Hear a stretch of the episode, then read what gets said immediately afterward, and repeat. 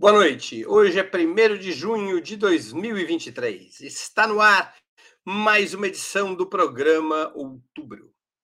Causou reboliço a visita de Nicolás Maduro, presidente venezuelano, ao Brasil. Nos dias 29 e 30 de maio, o mandatário aqui esteve para participar de uma reunião bilateral com o presidente Lula e do encontro entre 11 chefes de Estado da América do Sul.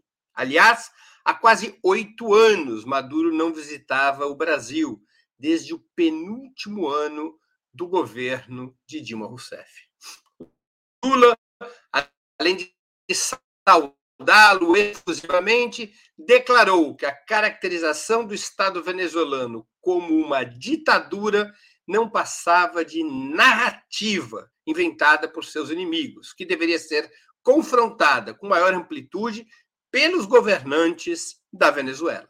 A imprensa de direita no Brasil e no mundo imediatamente desfechou ataques contra o presidente brasileiro. As críticas também vieram de dentro da cúpula sul-americana. Os presidentes do Uruguai e do Chile, respectivamente Lacalle Pou e Gabriel Boric, o primeiro abertamente conservador e o segundo, e o segundo supostamente de esquerda, criticaram as palavras de Lula e classificaram o governo venezuelano como uma ditadura.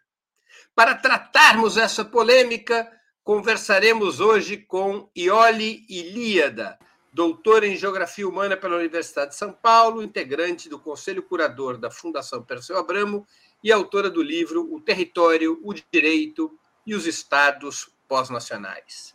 Rita Coitinho, socióloga e doutora em Geografia autora do livro Entre Duas Américas, Estados Unidos ou América Latina, especialista em assuntos da integração latino-americana. E Jones Manuel, historiador graduado pela Universidade Federal de Pernambuco, educador popular e comunicador digital. Em nome de Opera Mundi, cumprimento os três convidados. Faremos o possível para ler eventuais perguntas da audiência, com prioridade aquelas realizadas por membros de nosso canal no YouTube ou que forem acompanhadas por contribuições através do Super Chat e do Super Sticker. Vamos à primeira pergunta. A participação de Nicolás Maduro na cúpula sul-americana representa seu triunfo em termos continentais contra o arco de forças e estados que tentou afastá-lo do governo e até reconheceu como presidente da Venezuela o autoproclamado Juan Guaidó, com a palavra Ioli Ilíada. Boa noite, Breno, Rita, Jones. Um boa noite especial a quem nos assiste. Eu já percebi que minha conexão está ruim, então qualquer coisa, vocês me desculpem e me avisem. É, eu, não, eu não interpretaria exatamente desta forma, ou seja, que a presença dele representou o seu triunfo no ambiente latino-americano, mas diria que é uma prova de que o ambiente latino-americano mudou. É, mudou com a ascensão de vários governos de esquerda, mas é inegável que nessa, nessa participação do Maduro e na aceitação da presença do Maduro pelos outros países, jogou um papel fundamental o presidente Lula. Então, eu acho que o fato a ressaltar nesse sentido, é, e que é interessante, a imprensa não chamou atenção para isso, né? preferiu outras abordagens, é que o Lula, apesar das divergências internas na América, ideológicas na América do Sul, ele conseguiu uh, que todos aceitassem participar do evento. Agora, isso não significa que a situação do Maduro na Venezuela e no mundo não esteja melhor hoje do que já esteve em outros momentos. Não há dúvida disso. Eu diria que mais ou menos a partir de 2020 a situação começa a mudar.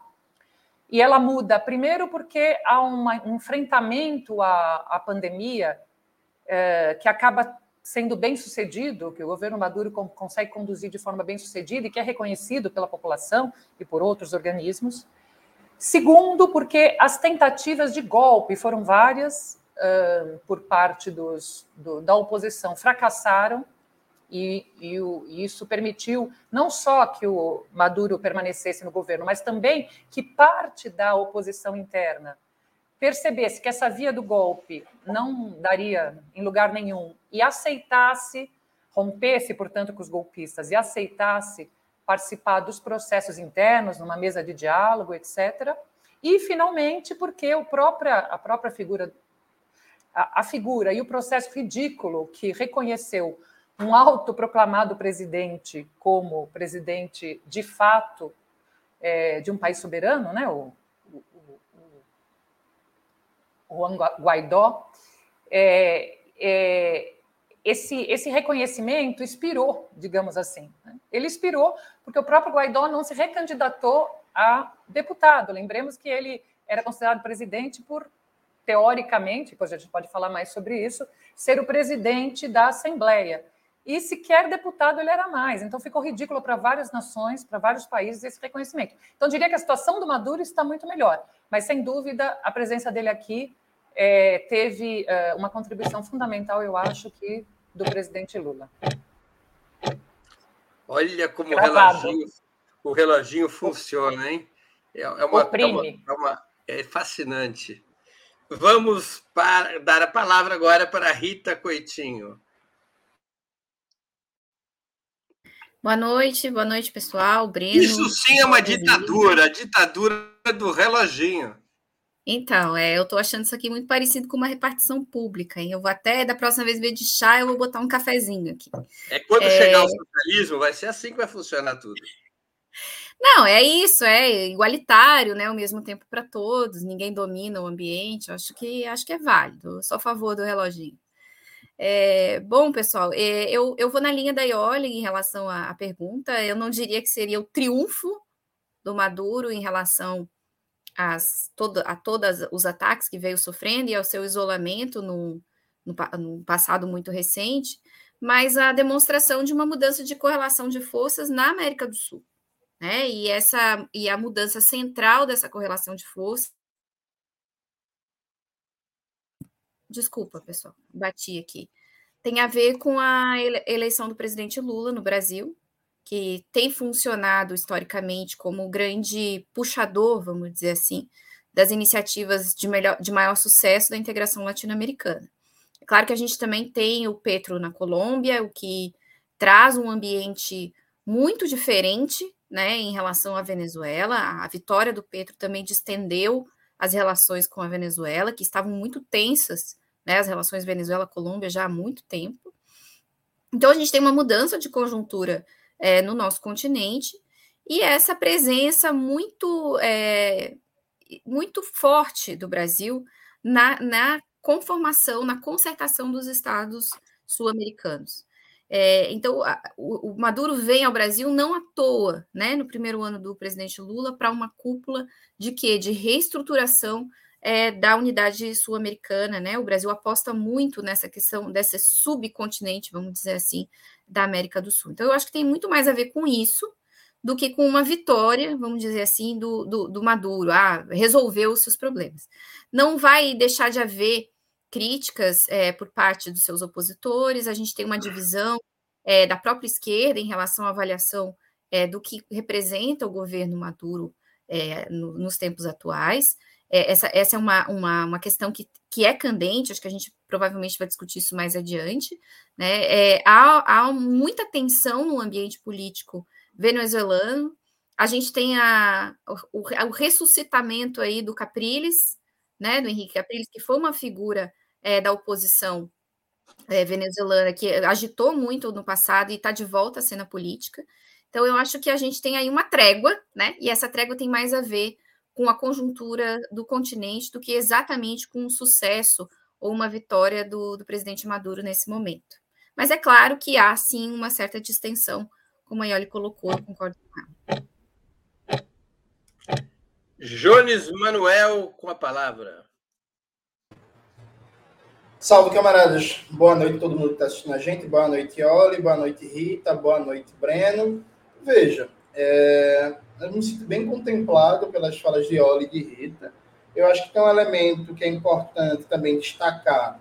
Aliás, dois, veja. O, o, presidente Maduro nunca ficou tão isolado como apareceu na grande mídia. Eu lembro que a gente já chegou até a debater isso num episódio. Eu acho que Rita não estava, era eu e Oli Rose.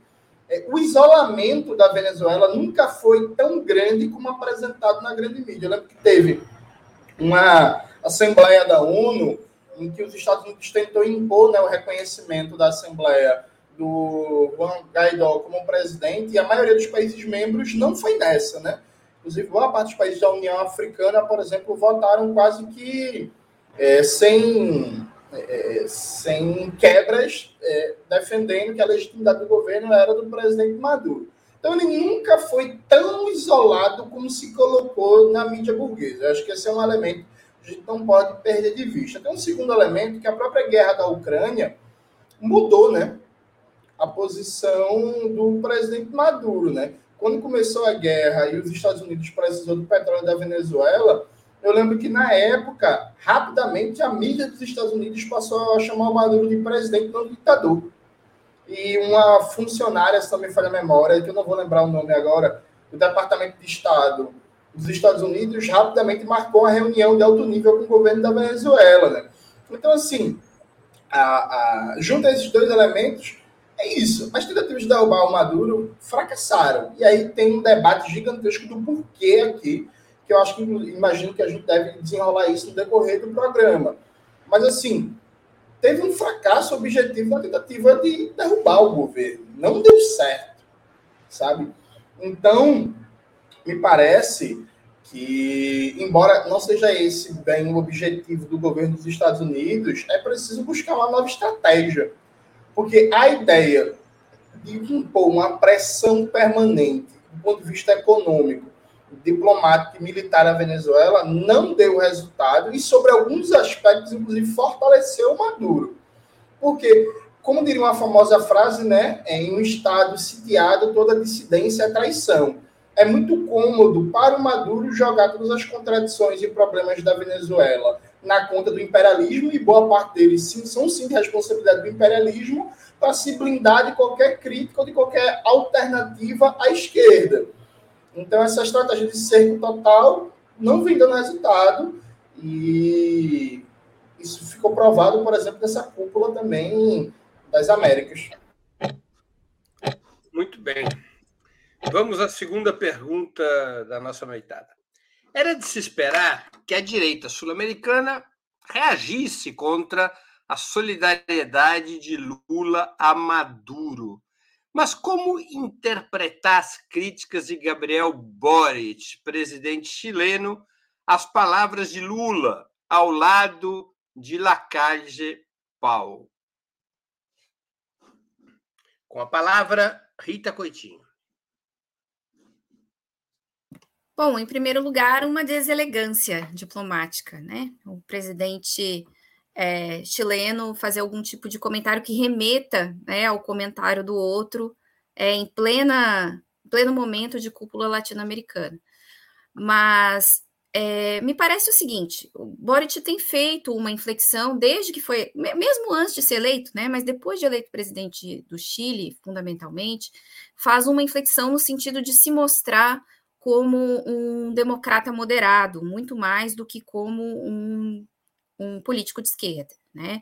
Isso ele faz é, um pouco, me parece, por, por ideologia, né? Por, por, por pensamento ideológico. O Boric nunca foi é, um militante orgânico de esquerda, né? Ele não, apesar de que ele tem o apoio do Partido Comunista Chileno, é uma figura que vem ali do movimento estudantil numa perspectiva no início meio até meio querendo ser apartidária, vamos dizer assim, independente, né?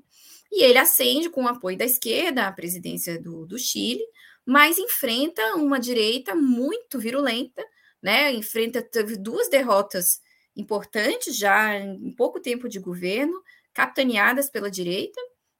E ele tenta então imprimir ao seu governo uma, e à sua postura política um, um, uma aura de moderado, uma aura é, de social-democrata, de moderada, alguém que não ameaça a democracia, nos moldes é, como os Estados Unidos e seus, seus ideólogos pensam o que é democracia. Então, Boric faz essa inflexão, não é à toa, inclusive, que é ao lado de Lacalle Pou, que é um, um político, é, um político de direita, vamos dizer assim, mas não um político de uma direita é, fascista, né? Um político que tenta tenta é, ostentar uma, uma, uma posição de direita mais moderada né, dentro do continente, garantindo liberdades individuais, enfim, aquele, aquele discurso mais light, vamos dizer assim, da direita.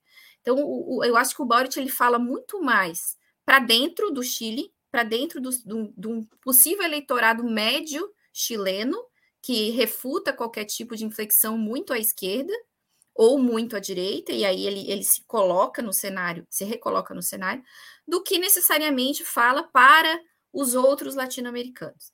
Me parece que é essa a busca do, do Boric, né, se cacifar como um político que não tem exatamente o carimbo de esquerda, né, mas como um político centrista, social-democrata, defensor dos direitos e liberdades individuais, e não o monstro comunista que a ultradireita chilena vem construindo, vem tentando colar nele desde a sua aliança, do seu, da sua junção ali com o Partido Comunista Chileno no, no período eleitoral. A gente tem a Camila Valerro como, como um, um um posto de destaque no governo, né?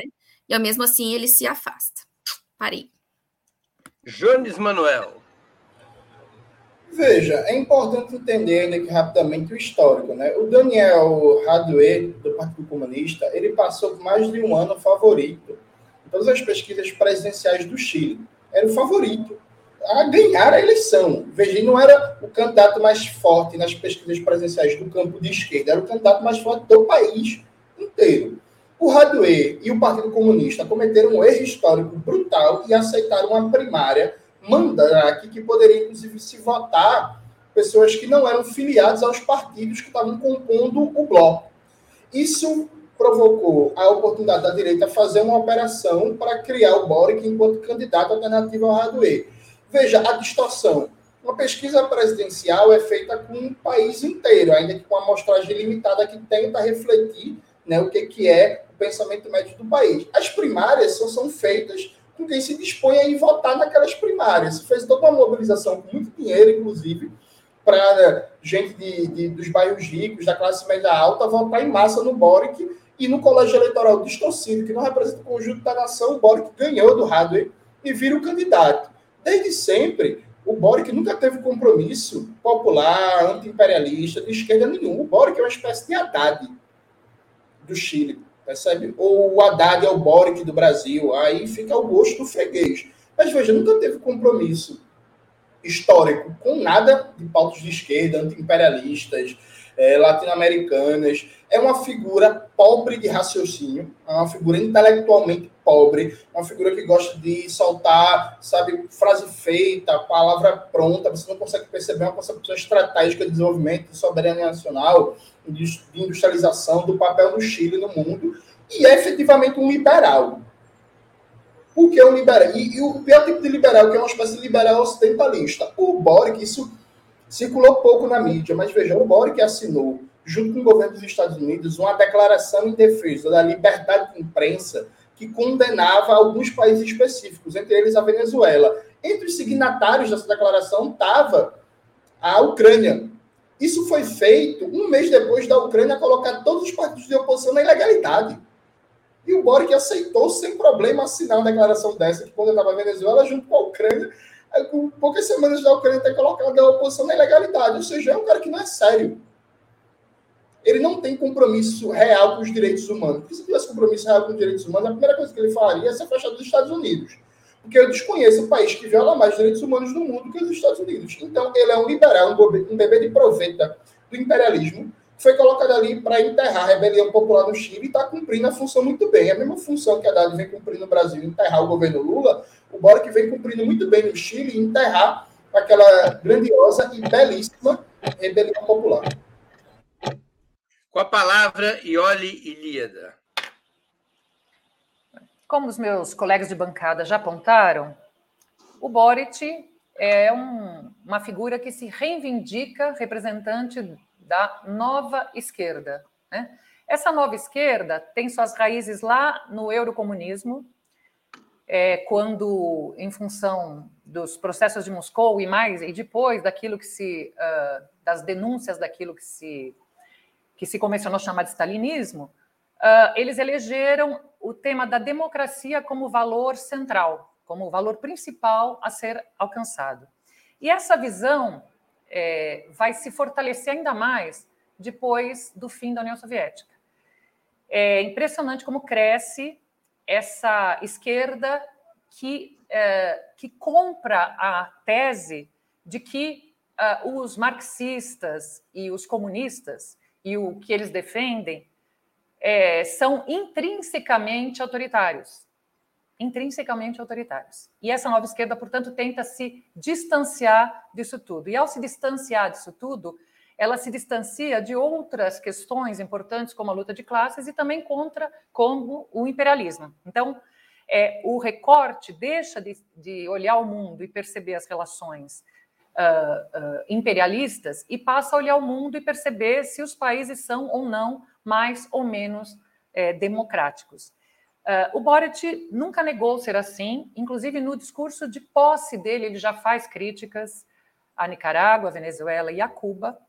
O que uh, a gente uh, não esperava, ou ele poderia ter evitado, e aí eu concordo com o que disse a Rita, é que ele não precisava, na, neste momento, neste encontro, com a presença é, do Maduro, fazer, verbalizar essas críticas. Não precisaria se ele não tivesse passando pelo que está passando, vivendo o que está vivendo, como a Rita já bem apontou, no front interno, no ambiente interno do Chile. Ele vem de uma derrota, uma profunda derrota no processo constituinte, e ele uh, tenta angariar apoios, e, portanto, ele uh, tentou, como disse a Rita, utilizar isso para falar para dentro, para falar para um setor importante, para uma. Uh, para talvez seja até majoritário no Chile, que tem essa mesma visão de mundo. Né? Então, é, eu acho que é isso que precisa ser compreendido. Ele pensa assim, ele se reivindica desta nova esquerda, e, uh, embora tenha sido deselegante, eu concordo, ele fez isso por razões de política interna. E com isso eu consigo terminar antes do reloginho fazer o tic-tac insuportável. Vamos à terceira pergunta. Eu estou tão, tão fascinado com o reloginho. O presidente Lula não teria exagerado em sua solidariedade ao presidente Nicolás Maduro e ao processo político liderado pelo venezuelano? As palavras do presidente Lula não acabaram, de alguma maneira, dando armas a direita interna e internacional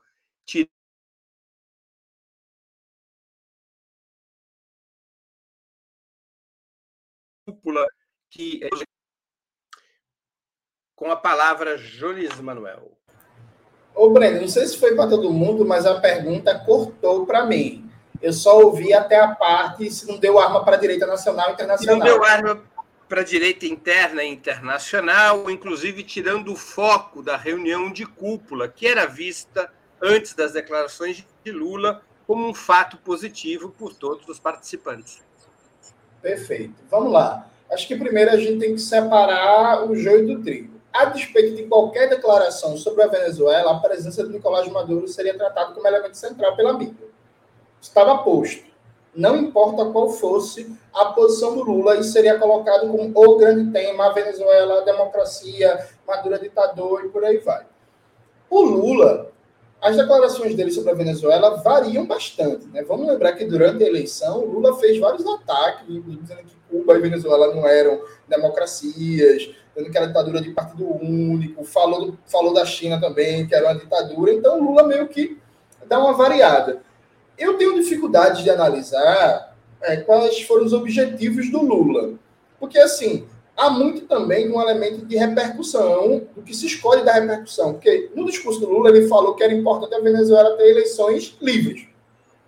Poderia ter se dado uma repercussão de que Lula está dizendo que é importante a Venezuela ter eleições livres. Se ele está destacando isso no discurso, ele está querendo dizer que a eleição passada não foi totalmente livre, sabe? Há uma escolha também de enfoque do que a mídia vai ser destacado.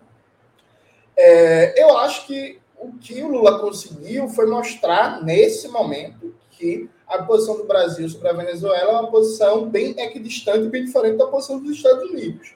Nesse sentido, é positivo.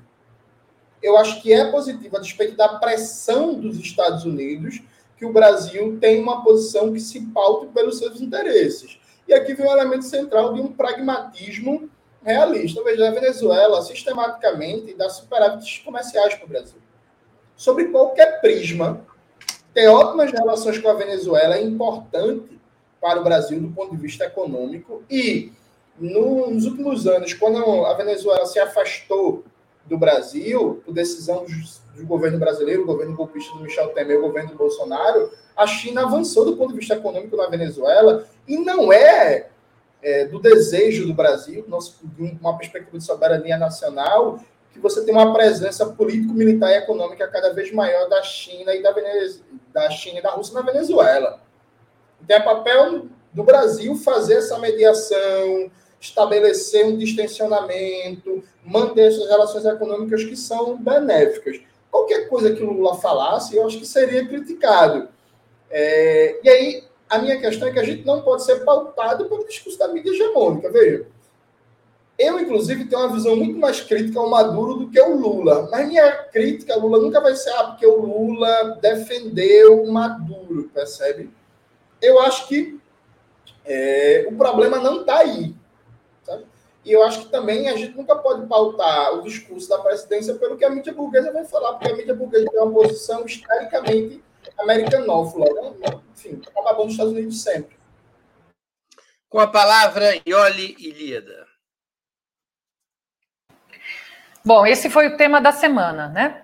E, e eu imagino que é, vocês, como eu, é, discutimos esse assunto com várias pessoas, e muitas delas gente de esquerda, bem intencionada, etc., que uh, comprou essa ideia de que o Lula errou, recebeu o Maduro ok, que ele participasse ok, mas não precisava ter dado tanta ênfase numa espécie de defesa do Maduro. A essas pessoas eu fiz a seguinte pergunta: Lula disse alguma mentira? Alguma mentira? Ou seja, é mentira que a Venezuela está submetida a centenas de uh, sanções e bloqueios que estrangulam a sua economia e prejudicam, no fim das contas, a sua população? É mentira que os países ditos democráticos reconheceram um presidente autoproclamado que nunca, portanto, recebeu um voto popular, recebeu um mandato do povo para isso, inclusive é, dando, uh, dando a ele o domínio de recursos ouro, uh, recursos, de, recursos petroleiros, que ao fim e ao cabo pertencem ao povo venezuelano? É mentira isso? E a terceira coisa, que foi a que mais causou, causou espécie, digamos assim, foi a questão da narrativa. É mentira que existe uma narrativa sobre a Venezuela que é comprada por pessoas que não fazem a menor ideia do que se passa ali. Nada disso é mentira. Veja, Lula nunca disse que a Venezuela é o paraíso sobre a terra. Ele levantou esses três aspectos. E como disse o, Jones, uh, que podem ser interpretados, inclusive, a questão, por exemplo, da narrativa, quando ele diz que o Maduro precisa construir sua própria narrativa, pode ser interpretado de outra forma. Agora, se ele não falou nenhuma mentira, por que, que ele não deveria falar isso? Porque são verdades inconvenientes? Porque elas incomodam os Estados Unidos? Porque a nossa imprensa, como bem disse o Jones, vai, vai chiar, vai ficar dois, três dias pautando isso. Mas é essa postura que nós devemos ter? Não seria uma postura pusilânime a gente não dizer verdades de medo do que outros países ou a nossa imprensa vai dizer? Esta postura, em alguma medida, é que tem sido adotada no front interno. Né? De alguma maneira, algumas coisas não são ditas, há uma mediação nas, nas posições, não se enfrenta, por exemplo, o Congresso, para não, não, não gerar atrito, para não receber críticas. Será que essa postura ela nos levará ao sucesso? Então, eu acho isso. Ele disse verdades. Por que ele não, não deveria tê-las dito?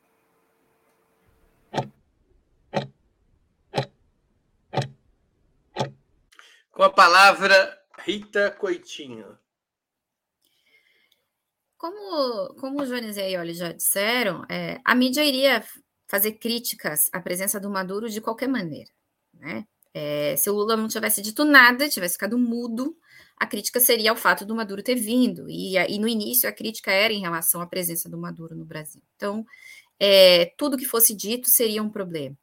Ao mesmo tempo, quando o Lula faz um, um, um comentário que fez, ele posiciona o Brasil naquela, na sua melhor, naquilo que há de melhor nas suas tradições de política externa, né? Que ela oscila, mas há uma certa tradição que é uma tradição que historicamente está ligada às forças populares e às forças progressistas, que é uma tradição de autonomia, né? De, e, e de defesa da soberania e da autodeterminação dos povos. Então, quando o Lula faz essa, essa fala, ele, ele, ele chama atenção para quê? Há muitas variáveis na Venezuela, né? Há uma narrativa, e isso é verdade, como o Ione coloca, que, que procura demonizar a Venezuela, que procura demonizar suas lideranças e, seu, e su, sua experiência política atual, ainda que a gente possa identificar algum tipo de problema nessa experiência política, não cabe ao Brasil, muito menos ao presidente do Brasil, é, declarar num fórum multilateral como a Venezuela deveria ser, ou como o governo Maduro deveria se comportar. Né? Então, é, e, e, ao fazer isso, ao fazer essa fala, o que, que o Lula faz? Ele aplaca né, um, uma, uma, uma efervescência, vamos dizer assim, de discursos que vinham tentando enfraquecer a, a, a, posição da Venezuela dentro do continente. A Venezuela é um dos maiores países né, da, do nosso continente. Ela é extremamente importante para o Brasil, e do ponto de vista comercial e do ponto de vista é, geopolítico. Né? E a Venezuela também vem tendo, é, nos últimos tempos, uma maior interlocução com outras potências externas ao continente, como a Rússia e a China, né? que são atores importantes é, dos quais o Brasil vem se aproximando cada vez mais, tanto por meio dos BRICS, quanto por, por meio de outros acordos e outros gestos é, diplomáticos. Então, eu não vejo problema na fala do Lula, o problema não está na fala dele, né? o problema está na campanha permanente que há né, na mídia, na mídia patrocinada por Washington, em demonizar todos aqueles governos e todos aqueles, é, todas aquelas experiências políticas que não sigam a cartilha do famoso consenso democrático aprovado nos anos 90 sob os auspícios dos Estados Unidos, né? Quem, quem não segue aquela cartilha necessariamente vai ser demonizado e o Lula se insurge quanto a isso. Eu acho que foi positiva a fala dele e não uma armadilha. Muito bem, nós vamos a mais uma pergunta, mas antes dessa pergunta eu preciso fazer um anúncio. Nós teremos no próximo dia 5 de junho, segunda-feira, uma estreia no Opera Mundi. A estreia vai ser do programa Expresso com Manu, de segunda a sexta-feiras, sempre às sete e meia da manhã, a jornalista e ex-deputada Manuela Dávila irá comandar um programa noticioso, um programa noticioso de meia hora, logo cedo, com as principais informações do dia e com muitos quadros e muitas surpresas nessa nossa nova atração. Expresso com Manu, ele estreia nesta próxima segunda-feira, às sete e meia da manhã. Eu queria convidar todos os que estamos assistindo ou que vierem a nos assistir depois a participarem da estreia do programa no canal de Ópera Mundi no YouTube. Expresso com Manu é a nossa nova estreia, sempre de segunda a sextas, às sete e meia da matina. Jones Manuel, você já vai estar acordado às sete e meia? Não, vou tá dormindo ainda. Eu só pretendo acordar cedo quando eu me casar. E quando eu for me casado, eu começo a acordar cedo. Tá certo? Você pode assistir, muitos como você, às sete e meia ainda estão dormindo, mas depois pode assistir o programa gravado. Vamos a mais uma questão dessa nossa noite sobre Venezuela. E a pergunta é a pergunta central do programa. A Venezuela é uma ditadura ou uma democracia? Com a palavra, Ioli Ilíada. Então, é, bom, quero começar dizendo que eu acho que, é, que não é uma ditadura, mas eu quero dizer que há uma armadilha nessa pergunta. Porque se eu apresentar aqui os argumentos clássicos pelos quais a Venezuela não deveria ser considerada uma ditadura, e aí eu poderia falar do fato de que nenhum outro país do mundo teve tantas eleições quanto a Venezuela desde Chávez. E posso dizer que essas eleições são as mais observadas do mundo. Elas recebem observadores do mundo querendo encontrar pelo em ovo e não encontram. Eu poderia dizer que as oposições sempre tiveram direito de participar dessas eleições, ganharam algumas, têm presença no, no, no parlamento, governam, têm presença, são, estão à frente de governos locais, municipais ou estaduais. Eu poderia dizer que é um país em que há um maluco que em praça pública se autoproclama presidente. Isso se deu em solo venezuelano, se autoproclama presidente. Em que ditadura isso aconteceria e seria e, e, e o sujeito ainda passaria anos trabalhando e articulando golpes contra o país. Mas se eu usar esses argumentos para dizer não é uma ditadura, eu estou dando de barato, por razões lógicas, que os lugares em que isso não é feito naturalmente são ditaduras. Certo? Se não é ditadura por isso, então locais em que não há eleições assim, que não há oposição, são automaticamente ditaduras. E, e aqui eu acho isso muito perigoso, até pelas razões que já apontei antes, ou seja, é, a classificação de regimes como ditaduras ou democracia vem sendo, democracias vem sendo há algum tempo é, utilizada no cenário geopolítico para listar os aliados dos Estados Unidos e do chamado Ocidente e os seus inimigos, para carimbar aliados inimigos, e não tem nada a ver com o funcionamento é, interno do seu regime. Então, como um regime pode ser classificado? Como ele deveria ser classificado? Ele deveria ser classificado a partir das condições históricas concretas às quais ele está submetido. Isso atravessado também por uma visão classista, ou seja, se democracia é o governo do povo, quanto o povo é, ou, ou seja, a classe trabalhadora e os setores populares, o quanto eles efetivamente participam das decisões.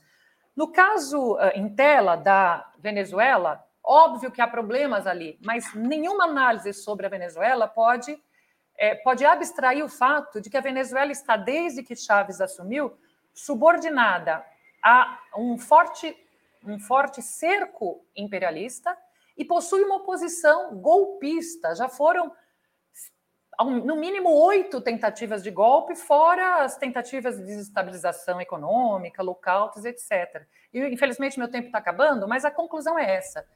Não, não dá nem para discutir as condições é, efetivas, é, se, a, se, o, se seria possível um alargamento democrático na Venezuela ou não, e isso vale para outros países, sem levar em conta as, em conta as condições concretas, históricas, às quais ela está uh, uh, subordinada, e a, a, relação de classes, a relação classista. Então, é, essa é a minha resposta. Dentro desse Com a palavra, desse... Rita Coitinho. É, eu gostei da, da formulação da Ioli quando ela diz que essa pergunta é uma armadilha. Por quê? Porque o que é ditadura e o que é democracia seria o debate aqui, né? A gente pode, se a gente for pegar os modelinhos das escolas de ciência política e tentar encaixar a Venezuela, a gente não vai conseguir encaixar a Venezuela no modelinho de democracia, né? Porque, segundo aqueles teóricos lá, com os quais eu não me alinho, numa democracia os partidos eles têm que perder eleições, eles não podem ganhar sempre. Se o partido ganha sempre, já não é uma democracia. Vejam que armadilha, né? É, então, é, é uma questão conceitual e sobre a qual a gente precisaria se debruçar é, muito longamente e não apenas em três minutos. Eu quero só fazer algumas colocações, né? Na nossa tradição é, marxista, na tradição marxista, a gente fala de democracia com outro conteúdo, né? Que é está mais ligado ao conteúdo dos direitos do que ao conteúdo da forma como a política se organiza. É, se a gente se prende à forma, a gente não poderia classificar a Venezuela em nenhuma dessas duas coisas, nem ditadura e nem democracia, mesmo usando os conceitos lá das escolas de ciência política, porque afinal há eleições na Venezuela. Então não é também uma ditadura, né? É, nem no conceito deles. É, mas se a gente se, se apega à, à, ideia de democracia direta e de democracia participativa e de democracia popular, onde nós nos debruçamos mais sobre a esfera dos direitos, a, a esfera da distribuição da riqueza produzida é, e da garantia de algumas é, da, da, sobrevivência das pessoas em primeiro lugar e em seguida do seu acesso aos bens coletivamente produzidos, a gente pode dizer que mal, mal é, apesar dos problemas que efetivamente existem é, dentro da Venezuela, inclusive dentro do próprio centro, vamos dizer assim, de comando é, do próprio partido que atualmente hegemoniza a política venezuelana, há ali um grande esforço é, histórico de garantia desses direitos. Então, se você tem mais pessoas comendo, mais pessoas trabalhando, mais pessoas indo à escola, e você tem um acesso maior do povo à riqueza produzida, que antes era totalmente concentrada naqueles que do, dominavam o mercado de petróleo, uma pequena elite, a gente pode dizer por essa chave que, apesar de todos os, as, as, os, os embates que ainda existem dentro da Venezuela, a Venezuela é muito mais democrática do que os Estados Unidos da América, onde há eleições regulares e um partido perde, um partido ganha a cada quatro anos ou a cada oito anos, porém são sempre as mesmas pessoas no poder e os pobres cada vez têm menos acesso aos bens né, de, de saúde, de educação e de alimentação, por exemplo. Essa pergunta ia longe, palavra... três minutos não dá. Com a palavra, Jones Manuel. Veja, é... a gente tem só três minutos, teria que fazer um debate prévio sobre o conceito de democracia. Né? Porque se a gente for pensar da, desde um princípio kantiano do dever ser, o que deveria ser uma democracia, acho que praticamente país do, nenhum do mundo se encaixa. Né? Outro dia desse eu estava vendo um cientista político liberal da FMG falando que a Venezuela não era democracia porque não tem eleições limpas. Eu perguntei se o rapazinho se ele já viu alguma eleição no Brasil. Porque toda eleição no Brasil tem compra de voto a rodo, quem nunca viu. Eu, quando era jovem, tinha 16 anos, precisava, vendi meu voto para votar no deputado do PHC, um partido desse de direita aí. E sabe, tipo, qual é a eleição limpa, sabe, imprensa livre e vários idealismos. Então, assim, ele foi parte de um princípio minimalista, a Venezuela é uma democracia burguesa. Ponto. A democracia burguesa, como é a democracia burguesa no Brasil, como é na Argentina, como é no Equador, como é no Uruguai, com todas as características de violências, de brutalidades, de violações que tem as democracias burguesas. É quase que uma palhaçada. Hoje, eu ganhei um livro sobre o massacre do Pinheirinho, né, feito pelo camarada Geraldo Alckmin. Alguém vai dizer que o Brasil não é uma democracia burguesa porque outro dia desse o Alckmin mandou massacrar centenas de pessoas? Sabe? É isso, é a democracia burguesa. Agora, e aqui vem a diferença. A Venezuela passa, sim, por uma regressão democrática nos últimos anos.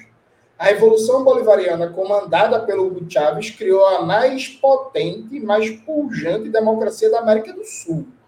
O que a Venezuela tinha de mecanismos que efetivamente funcionavam de democracia participativa, de democracia direta, de capacidade decisória desde as bases, das decisões centrais do Estado, não existia nada parecido na América do Sul. Há um processo de regressão democrática que se dá. Uma das características é pelo aumento da pressão do imperialismo, das sanções econômicas, da sabotagem dos Estados Unidos, da militarização da fronteira com a Colômbia, da queda do preço do petróleo e o papel que o petróleo tem, e combinado a isso pelo um próprio empobrecimento do caráter democrático do projeto bolivariano sob a liderança do Maduro. E esse ponto é fundamental. Maduro não é Chávez. Isso parece um tuísmo, mas veja, o Maduro, enquanto liderança política, ele é muito mais rebaixado, muito mais burocrático, muito mais autoritário do que qualquer coisa que o Chávez foi. Inclusive, nesse momento, na Venezuela, o Partido Comunista da Venezuela, o PCV, o Galo Vermelho, está sendo perseguido e colocado na ilegalidade. É uma manobra ilegal, violando todas as, toda a legislação do país, para colocar o PCV na ilegalidade, como já foi feito com a Alternativa Popular Revolucionária na eleição passada. Então, há sim uma regressão democrática na Venezuela em curso. Agora, a Venezuela é uma democracia burguesa, pelo escritório de democracia burguesa, como todas as outras da América Latina. Eu vou propor uma segunda rodada sobre o mesmo tema, porque o Jones colocou um elemento novo no debate, uma regressão democrática na Venezuela, que vale a pena ser debatida. Então, eu vou girar pela mesma ordem. Rita Coitinho com a palavra. Bom, o que, que a gente pode falar? Há, de fato, efetivamente, a gente tem algumas questões a serem discutidas em relação ao processo é, bolivariano no atual momento, né? Como algumas dificuldades de convivência é, dos partidos de esquerda, né? No comando, vamos dizer assim, da revolução. A gente tem aí a questão relacionada ao Partido Comunista Venezuelano, né? Que está sendo colocado de escanteio. É, a gente tem também algumas divergências internas no núcleo, no chamado núcleo duro do chavismo, que são divergências é, importantes, inclusive de alguns governadores de, de, de províncias e prefeitos, enfim. Então, há de fato ali uma quebra daquele, daquela pujança, vamos dizer, participativa que a gente via no processo sob, sob, Chaves, sob Chaves, né? E no primeiro governo Maduro. Agora, eu não, eu não vaticinaria como um retrocesso democrático agora, porque eu acho que a gente tem poucos elementos. Né? A gente está saindo de uma situação de extremo cerco, né? de extrema penúria econômica, e a penúria econômica, seja qual for o governante, ele pode ser o anjo mandado pelos deuses para governar, que numa situação de penúria econômica as coisas não funcionam é, como planejadas e no plano ideal. Então, acho que a gente tem que observar um pouco mais o processo, né? Havendo aí algum tipo de evolução no cenário econômico venezuelano, pode ser que a gente tenha a distensão é, de alguns problemas que estão postos nesse momento. Penso que talvez o Maduro vá ter que ceder algum tipo de espaço para outras lideranças é, do próprio PSUV, para que esse tipo para que essas questões se, se, se distendam né, no, no processo venezuelano. Mas é, eu atribuiria esse processo de, de, de, como é que eu vou dizer? Não, eu não diria divergência interna, mas de autofagia né, de alguns setores é, que estavam no comando do processo venezuelano, como decorrente é, do extremo cerco que nós tivemos até agora, né? uma, uma, uma, uma direita muito organizada para o golpe. Praticamente todos os anos, desde que Chávez ascendeu ao poder, nós tivemos tentativas de golpe da direita venezuelana, uma imprensa extremamente virulenta, né, financiamento a rodo do imperialismo americano para as várias oposições que aparecem. Então, é muito difícil que você consiga manter uma democracia participativa de alto nível, ao mesmo tempo em que você combate sabotagens permanentes o tempo inteiro. Então, eu acho que a gente tem essa questão posta, é, e é possível, sim, que havendo aí alguma melhora no cenário econômico, a gente possa retomar, ver retomar é, um processo mais participativo em alguns campos.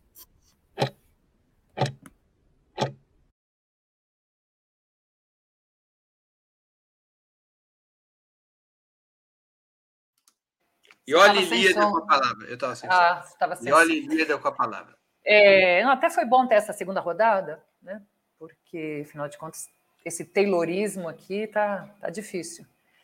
Mas eu tenho, uh, tenho bons amigos na Venezuela e alguns deles, inclusive, foram, trabalharam, tiveram postos importantes no governo do Chávez e que hoje estão na oposição e acusam o governo Chávez justamente de regressão democrática. Mas eu, eu, na minha primeira resposta, eu disse que a gente tem que analisar os processos a partir das circunstâncias concretas nas quais eles se desenvolvem. E chamei atenção tanto para o cerco, de, né, o cerco imperialista, que se reflete não só nas tentativas de golpe externas, mas também nas sanções e bloqueios, é, como e é, e, e, principalmente nesse caso, não sei se principalmente, mas como uh, também importante no que se refere à questão democrática, no, uh, no comportamento da oposição. Né? E uh, chamei atenção aqui para o fato de que foram várias e várias as tentativas de golpe. Por que eu estou retomando isso? Porque é, a, os democratas no Brasil ficaram assustados, digamos assim, com o 8 de janeiro. Mas o 8 de janeiro foi fichinha perto das várias tentativas, é, várias e prolongadas, algumas delas, como a iniciativa das Guarimbas, tentativas de golpe na Venezuela. Aqui, é, os democratas aplaudiram, se sentiram, de alguma forma, uh, felizes quando os participantes do 8 de janeiro foram presos, né? tiveram que responder a um processo. É, esses democratas gritaram a plenos pulmões, é, sem anistia, sem anistia, sem anistia. E muitas vezes nós olhamos para o processo uh, venezuelano e dizemos que lá é, há um déficit democrático porque eles têm presos políticos. E caracterizamos como presos políticos pessoas que tentaram dar o golpe armado. Quer dizer, aqui nós entendemos que eles sejam presos. Lá eles fizeram coisas piores e nós compramos uma narrativa de que eles são presos políticos. Então, as circunstâncias são muito mais crispadas. Agora, é óbvio que num ambiente desses, suponha o Brasil neste ambiente, suponha que a gente venha de anos e anos num confronto armado nas ruas, que eles estivessem fechando estradas, enfim, como aconteceu na Venezuela. É, imagine neste ambiente, é óbvio que há um, um, uma restrição do ambiente democrático. E há, e há excessos, não sejamos inocentes. Deve haver excessos do Estado venezuelano, há, há excessos do Estado brasileiro em circunstâncias assim. Não houve excessos do Estado francês agora há pouco? Agora há pouco, quer dizer, é, já houve outros, mas agora, recentemente, para citar o exemplo mais próximo. Então, há excessos, há, há, há um conflito muito mais, muito mais grave. Como bem disse a Rita, é um ambiente menos democrático, mas ele também, ou principalmente, é provocado por uma oposição, essa sim, que não tem nada de democrática. Por falar em restrição do espaço democrático, o reloginho robespierrano, o reloginho jacobino, aqui uma restrição do espaço democrático. É, Jones Manuel. Veja, eu vou pegar uma carona na fala de Rita, e de fato, um, um, uma situação de penúria econômica restringe a possibilidade de exercício de um poder democrático. E é uma tática clássica do imperialismo. Veja, não tenham dúvidas, toda vez que tem um governo de esquerda, uma revolução, uma rebelião, as sanções econômicas têm como um dos objetivos causar penúria, essa penúria dificultar a exuberância da democracia direta, da democracia participativa, da gestão democrática do Estado, e a partir disso o próprio imperialismo divulgar: ah, não, olha, é uma revolução traída, é um Estado autoritário. Isso, inclusive, é dito textualmente por várias figuras da, do Estado dos Estados Unidos ao longo da história. Assim que teve a Revolução Chinesa, o, o, o secretário de Estado, que eu não vou lembrar o nome agora, mas está registrado pelo Domênico Lossurdo no livro Fuga da História, o secretário de Estado diz que era fundamental impor sanções à China, já que o país não era o suficiente na produção de alimentos para provocar fome para assim reduzir o encanto daquela experiência, porque ninguém se encanta com a experiência revolucionária que está graçando fome por todo canto. Então, isso é um fato.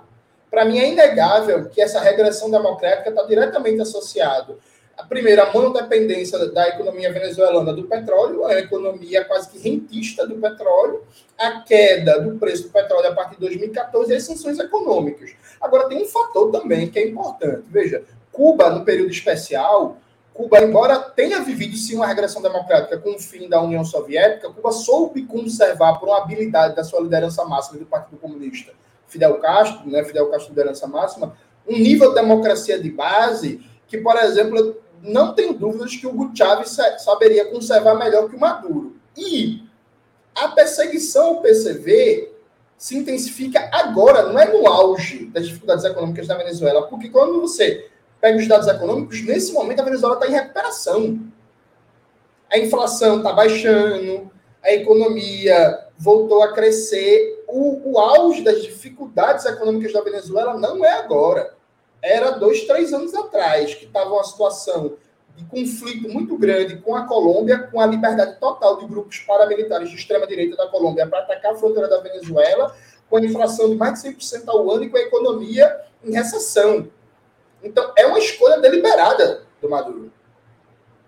Sabe? Não é um condicionante, é uma escolha deliberada da direção do Partido Socialista Unificado colocar o PCV na ilegalidade, acabar com o Partido Comunista. Então, isso não pode, ao meu ver, não dizendo que a Rita fez isso, mas isso não pode ser relativizado.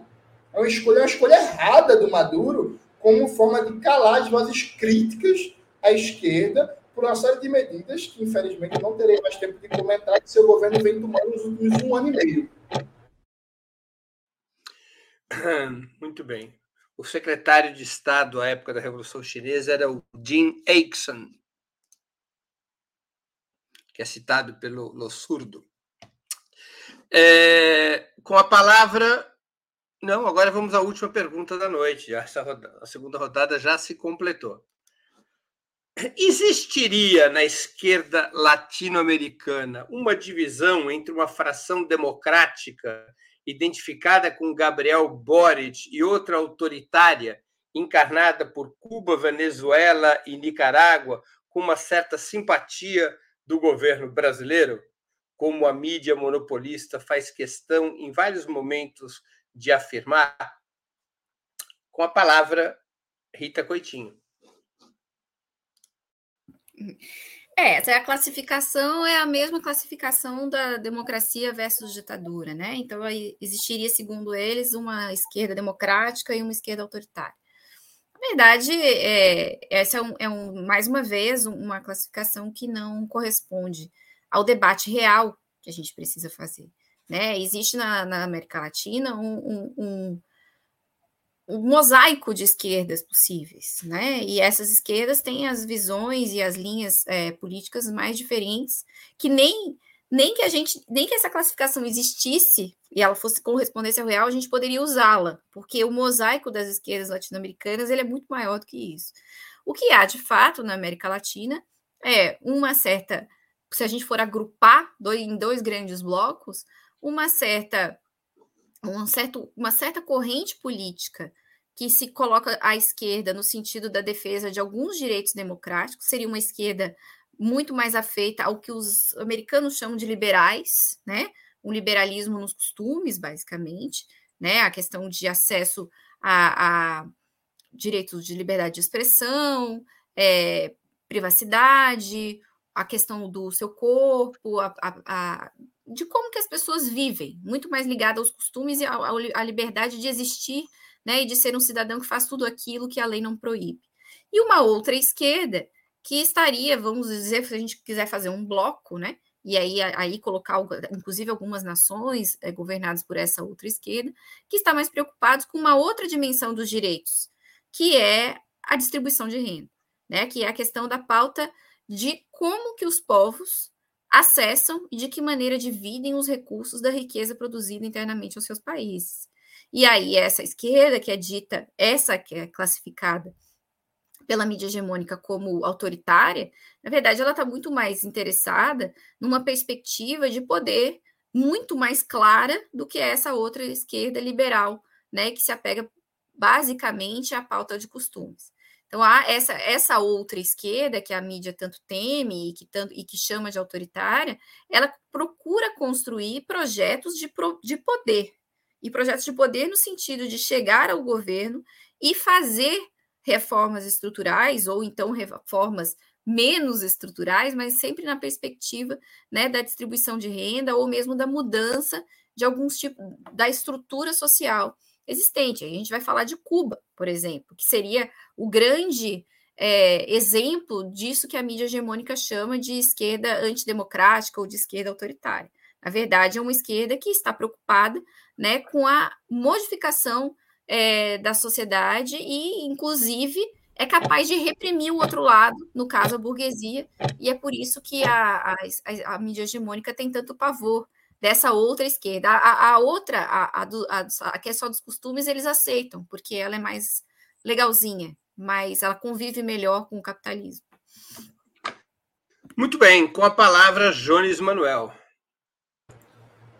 Veja, essa divisão não faz sentido nenhum, né? Porque, primeiro, todo mundo faz juras de amor à democracia, né? E, ou aos direitos humanos. E aí, por exemplo, se a gente pega os períodos dos governos Lula e Dilma no Brasil, é, foi o período que mais cresceu a população carcerária no país, na história da República. Saiu encarcerando em massa. Foi o período que mais cresceu no pós-ditadura o uso das Forças Armadas em operações de segurança urbana. O próprio Boric, que faz juras aos direitos humanos, o Boric está com a região Mapuche militarizada. Ele segue a mesma política, basicamente, de Sebastião Pindeira, massacrando os povos originários. É, a própria, inclusive, uma das promessas de campanha do Boric era, quando assumisse a presidência, fazer uma profunda, uma profunda reforma dos aparatos de segurança para combater expressões de violência contra manifestantes que a gente viu no Chile durante a rebelião popular. Não aconteceu nada, pelo contrário, se, se aprovou no Chile uma legislação, a lei do gatilho fácil, como eles apelidaram, que na verdade dá mais liberdade para a polícia reprimir. A polícia que dos carabineiros, né, que durante o governo de Sebastião Pineira saiu arrancando olhos como se fosse uma festa. Né? Dezenas de pessoas tiveram os olhos arrancados e o governo Boric, por exemplo, não tem nenhum compromisso em acabar com as condições institucionais que permitiram isso. Então, veja, isso é uma retórica safada, né? real. Compromisso mesmo democrático, veja, não dá para ser democrático sem ser autoritário. Aí que vem a beleza da dialética. Coisa mais democrática que não existiria no Brasil se a gente prendesse todos os latifundiários, expropriasse, prendesse. E quem mandasse uma guerrilha contra a revolucionária, a gente matava. Isso seria um show de democracia no Brasil. Então não vai fazer isso. Os latifundiários vão continuar mandando. Democrático seria a gente no Brasil, por exemplo, instituir uma legislação que quem fosse pego com trabalho escravo fosse expropriado. Só que isso não vai acontecer. Isso seria profundamente democrático. Democrático seria a gente expropriar todos os, os monopólios de comunicação, né? E acabar com essa babação a Rede Globo. Mas isso não vai acontecer, inclusive porque a maioria da esquerda hoje em gosta da Rede Globo, né? Acha legal, porque ela tem um negócio de representatividade, tem um negócio não sei o quê. A Rede Globo agora é antirracista. Mas só, mas só desapropria o Opera Mundi depois que virar monopólio. Não, não, o Opera Mundi fica de fora porque é uma mídia né, menor, a gente gosta da probabilidade. Não, deixa, Quando virar monopólio, primeiro vamos transformar no monopólio, depois desapropria. Perfeito. Breno Altman quer virar o novo Roberto Marinho. Então, veja, é, assim, o critério de democracia, democracia é poder nas mãos da classe trabalhadora. A gente volta para o debate inicial. Esse conceito de democracia liberal, procedimental, eu estou fora disso. Eu, por exemplo, eu já falei isso, inclusive, para mim, por exemplo, a China é mais democrática que o Brasil. Sabe? E a China está fora dos paradigmas que é a democracia liberal. Então, acho que é, esse é um falso debate. Ioli Ilíada.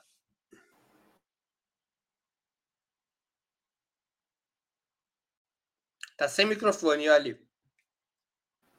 Desculpa, achei que tinha aberto. Não, eu concordo com a Rita e o Jones de que essa, essa pergunta é prima irmã daquela que queria dividir os governos, principalmente naquela primeira fase histórica de governos progressistas, em esquerda vegetariana e esquerda carnívora. Né? É, na realidade, a esquerda latino-americana é e sempre foi historicamente muito plural.